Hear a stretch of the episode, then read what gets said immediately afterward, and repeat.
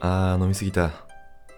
飲み会とか晩酌をしてたくさん飲んだ次の日っていうのはものすごく後悔しますよね。朝起きると頭がガンガンして体がだるい。二日酔いの典型的な症状です。間違いなくその日の仕事の能率は落ちまくり。何をやってもうまく進まない。さてこの二日酔い、なりやすい人となりにくい人がいます。酒に強いと豪語している人ほど意外と二日酔いになります。あなたはどうでしょうか？ちなみに私は酒に強いと思っているタイプです。飲み会でも晩酌でもたくさん飲んでしまいます。つまり二日酔いになりやすい。酒に弱いと思っている人は飲み会でも晩酌でもあまり飲みません。当然二日酔いになりにくいと。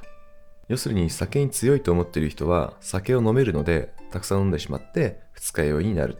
反対に酒に弱いと思っている人は酒を飲めない、あるいは飲まないのであまり飲まずに二日酔いにならない。単純に言えば酒を飲める量が多いか少ないかだけの違いです。そして一般的には酒を飲める量が多い人が酒に強い。酒を飲める量が少ない人が酒に弱いと言われています。でもよくよく考えてみてほしいんですね。この解釈は間違っているんじゃないでしょうか。酒を多く飲めたとしても二日酔いになっている。これじゃあ酒に強いとは到底言えません。だって酒に負けてるわけですから。私のことです。本当に酒に強い人というのは、たくさん飲める、二日酔いにならない。この二つの条件を満たした人です。どちらか一方だけを満たしていても酒に強いとは言えません。酒に強いと思っている人はたくさん飲むので二日酔いになる。酒に弱いと思っている人は飲めない、飲まないので二日酔いにならない。つまり酒に強いと思っている人、酒に弱いと思っている人、実はどちらも酒に弱いわけです。この話は商売にも結びつきます。仕事のキャパっていうものがあります。キャパっていうのは容量のことです。このキャパっていうものも酒に強いと同じで誤解されているところがあります。キャパが大きいっていうと、たくさんの仕事を一度にこなすことができる。キャパが少ないっていうと、一つの仕事にしか集中することができない。といったように認識されています。これ自体は間違っているわけじゃありません。酒で言うと、たくさん飲めるってことです。でも、これだけではキャパが大きいとは言えません。なぜかといえば、視点が一つ抜けてるからです。つまり、二日酔いになりにくいに当たる視点のことです。今回で言う二日酔いになりにくいは、心の余裕といったところですかね。仮にたくさんの仕事を一度にこなすことができたとします。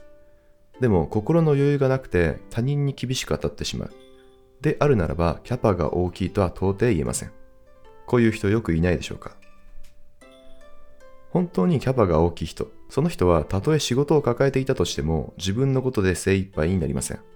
他人に気を使うことができます。人に優しくすることができます。ちなみにうちのお客さんはこういう人ばかりです。つまり酒に強いと同じです。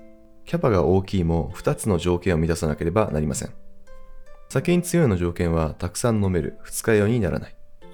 キャパが大きいの条件はたくさん仕事をこなせる、心の余裕がなくならない。